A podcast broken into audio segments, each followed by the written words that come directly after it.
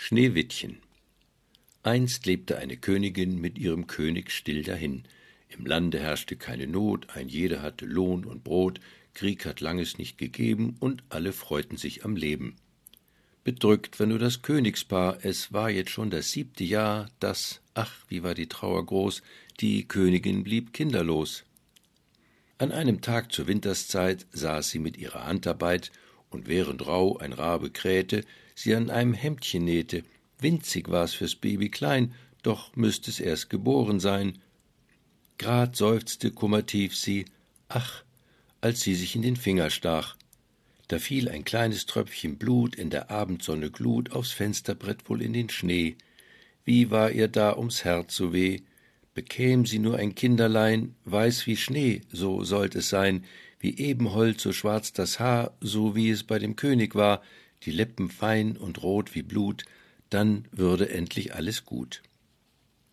Und sie, es dauert kaum ein Jahr, als sie ein Töchterlein gebar, das war, wie sie sich vorgestellt, das Haar wie's Holz, pechschwarz, gewellt, weiß wie der Schnee die Haut so fein, die Lippen rot wie Blut so rein. Doch kaum hat sie dies wahrgenommen, da ist der Tod zu ihr gekommen und nahm sie fort von ihrem Glück, das Kindchen blieb allein zurück. Der König lebt ein Jahr in Trauer hinter seines Schlosses Mauer, dann nahm er eine neue Frau, hochmütig war die, stolz und schlau, und schlimmer, sie war schrecklich eitel von der Sohle bis zum Scheitel, so dass als schönste sie sich fand im ganzen weiten Königsland. Ein Spieglein, das sie täglich schaute, war es, dem sie allein vertraute. Spieglein, Spieglein an der Wand, wer ist die schönste im ganzen Land? Das Spieglein sprach ganz leicht dahin, Ihr seid es doch, Frau Königin.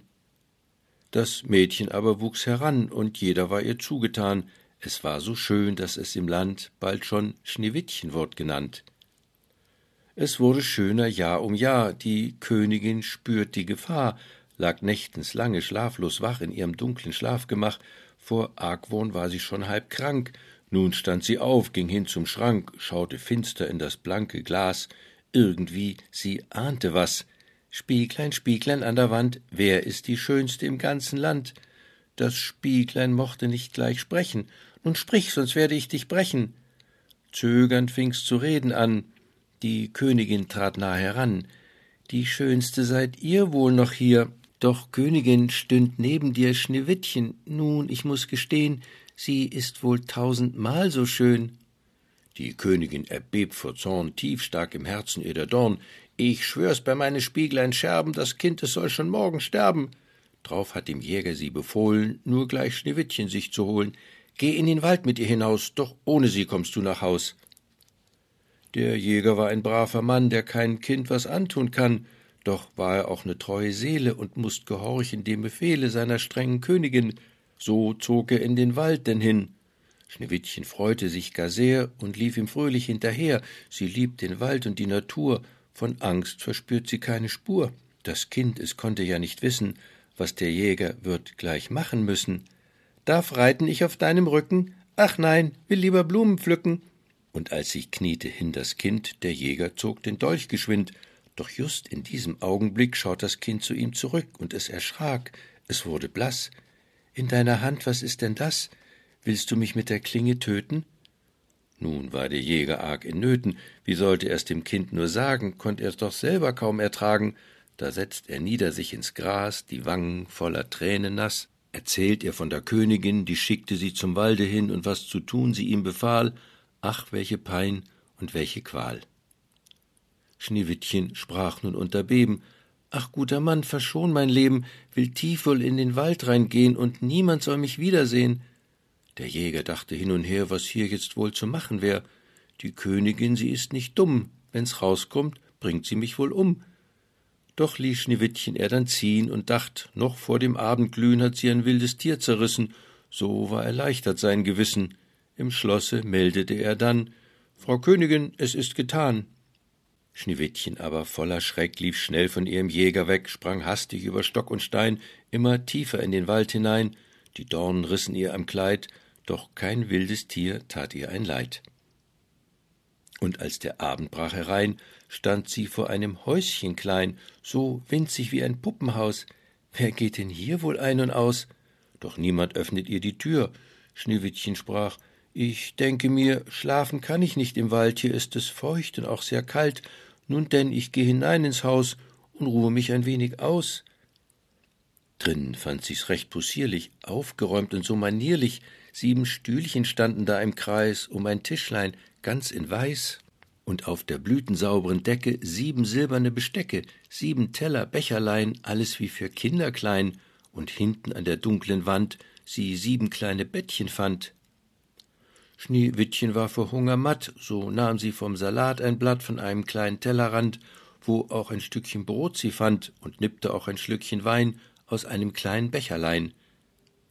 Jetzt war sie müde, musste gähnen, tat sich nach einem Bett wohl sehnen, probiert hat sie dann alle sieben und ist im letzten dann geblieben. Das passte ihr, war nicht zu klein, und augenblicklich schlief sie ein.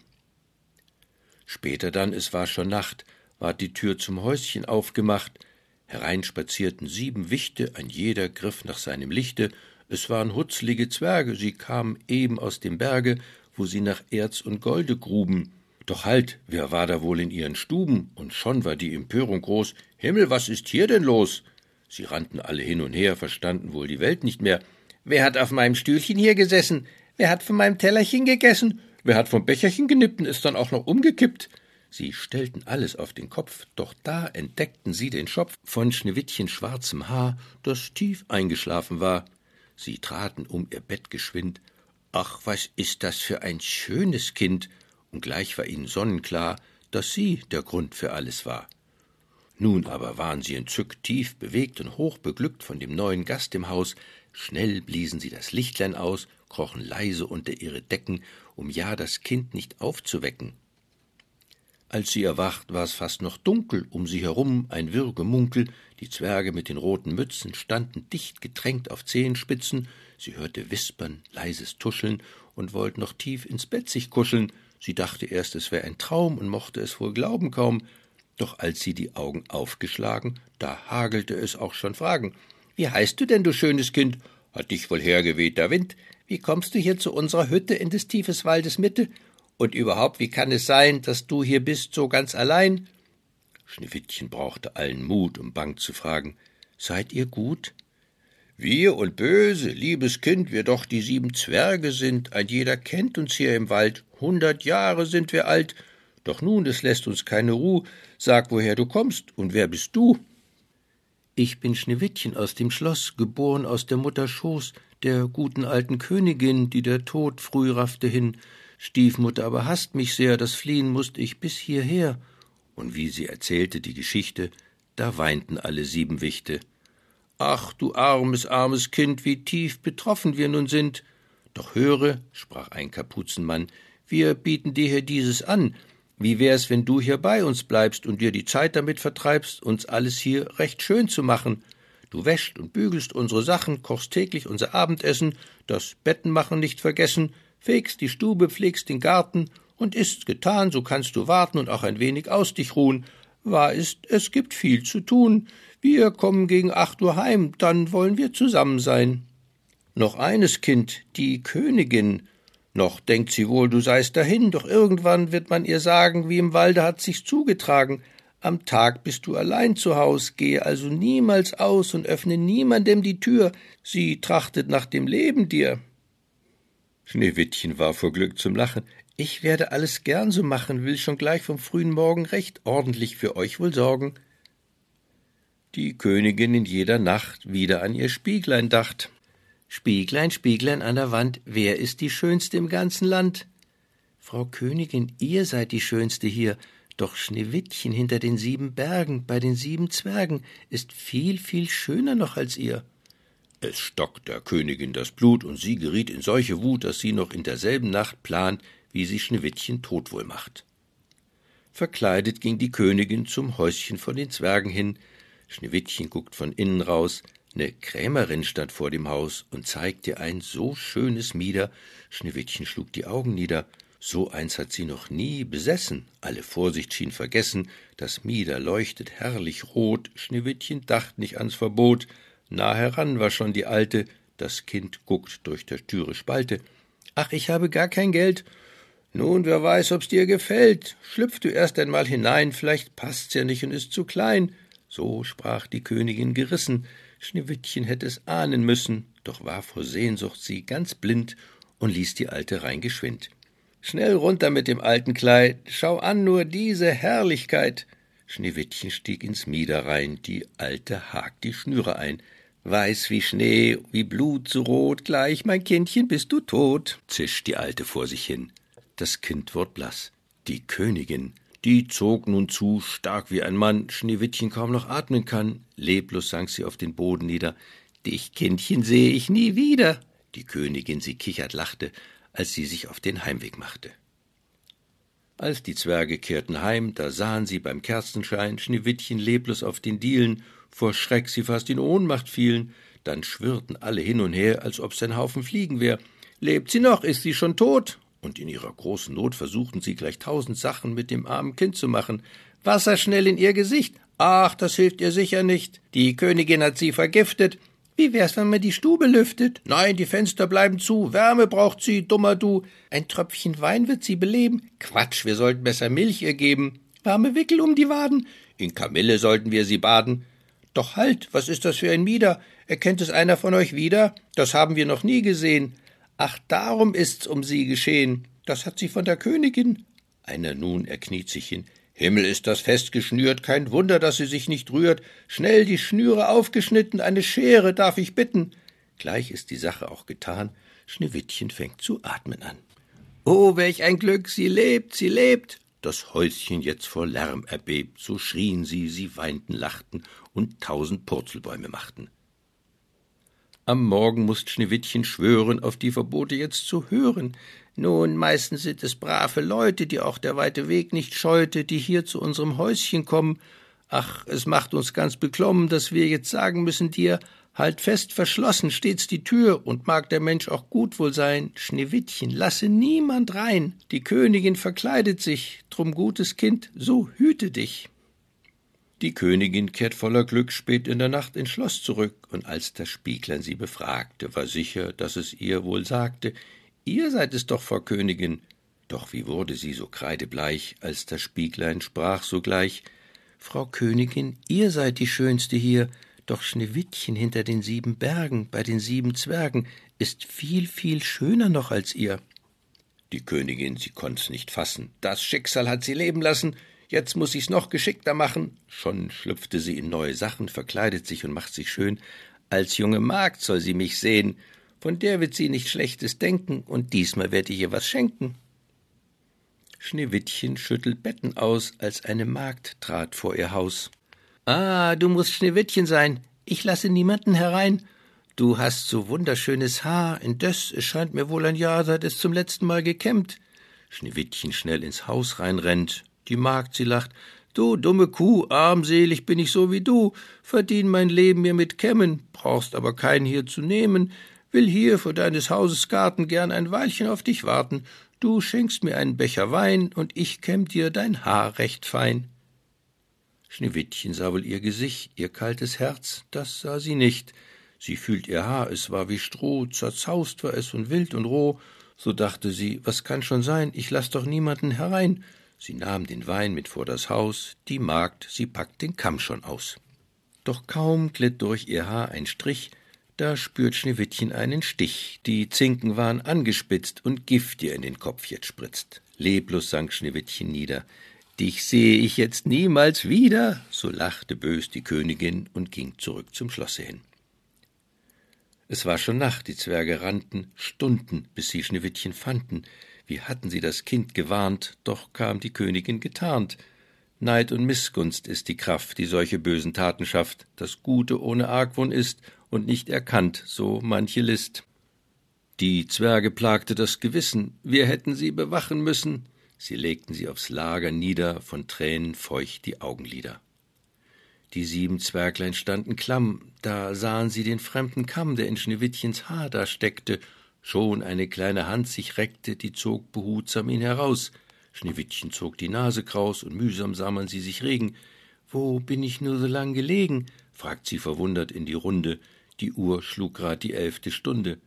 Verflogen waren alle Schmerzen, den Zwergen fiel ein Stein vom Herzen. Sie tanzten, sangen, tranken Wein bis in den frühen Morgen rein.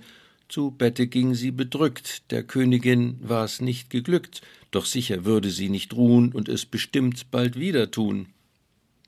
Die Königin war kaum zu Haus, da holt sie schon das Spieglein raus, doch als sie es voll Freude fragte, es immer noch dasselbe sagte, Frau Königin, ihr seid die Schönste hier, doch Schneewittchen hinter den sieben Bergen, bei den sieben Zwergen, ist viel, viel schöner noch als ihr.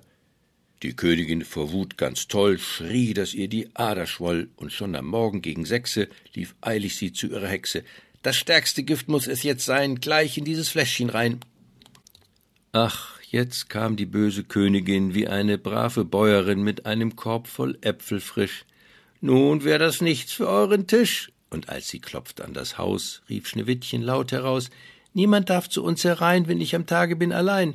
Ist mir recht, so brummt die Frau. Was sie jetzt sagt, wußt sie genau und stellt den Korb ruhig in das Moos. Die werd ich auch woanders los. Doch einen will ich dir gern schenken, brauchst dir nichts weiter dabei denken. Hab noch genügend von den Roten. Die Zwerge haben's mir verboten? Die Alte kam nun nah heran. Du fürchtest Gift, so nehm ich an. Doch schau, ich teile ihn in zwei und alles ohne Zauberei. Die rote Hälfte ist für dich, die grüne, nun, die esse ich. Doch die Königin hat mit Bedacht nur in die rote Hälfte Gift gemacht. Schneewittchen konnt nicht widerstehen und bis hinein, da war's geschehen. Sie sank zu Boden und war tot. Es weinten sich die Augen rot die Zwerge, die an ihrem Lager wachten und Tag und Nächte dort verbrachten. Ach, all ihr Gold, sie würden's geben, wird nur Schneewittchen wieder leben.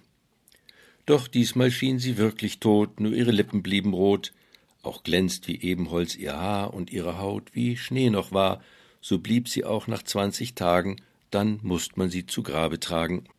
Doch war Schneewittchen gar so schön, im Sarge könnt man sie nicht sehen, drum legten sie sie schließlich fein in einen Sarg aus Glas hinein und schrieben obendrauf noch hin, hier liegt die Königstochter drin. Auf sieben Schultern ruht der Sarg, den Zwergen blutet's Herz recht arg, und als sie traten aus der Türe, da standen alle Waldestiere stumm und leise schon bereit für Schneewittchen zum Geleit. Als später durch den Wald sie schritten, da kam ein Prinz herangeritten, kaum hat Schneewittchen er gesehen, da war's um ihn auch schon geschehen.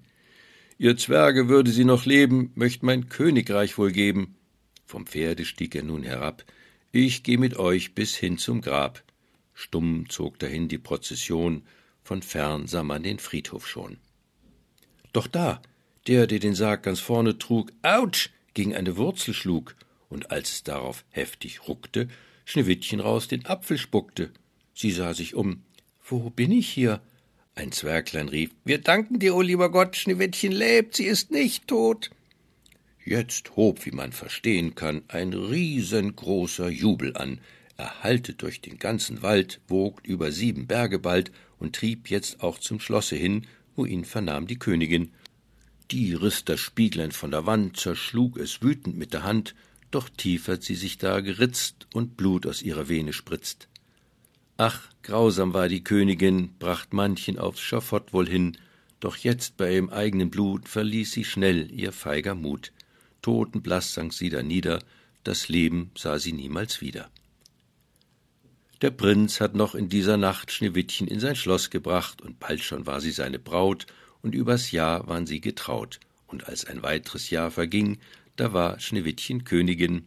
Der alte König war gestorben, der Prinz hat's Königreich erworben, regierte es mit milder Hand, dass Friede herrscht im ganzen Land.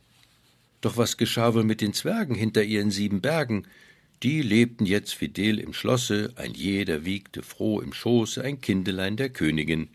Das Märchen geht zum Ende hin, es gibt auch nichts mehr zu berichten, erzählt sind alle die Geschichten, das Königspaar, es lebte heiter noch viele, viele Jahre weiter. Und wenn sie nicht gestorben sind, nun ja, das weiß ja jedes Kind.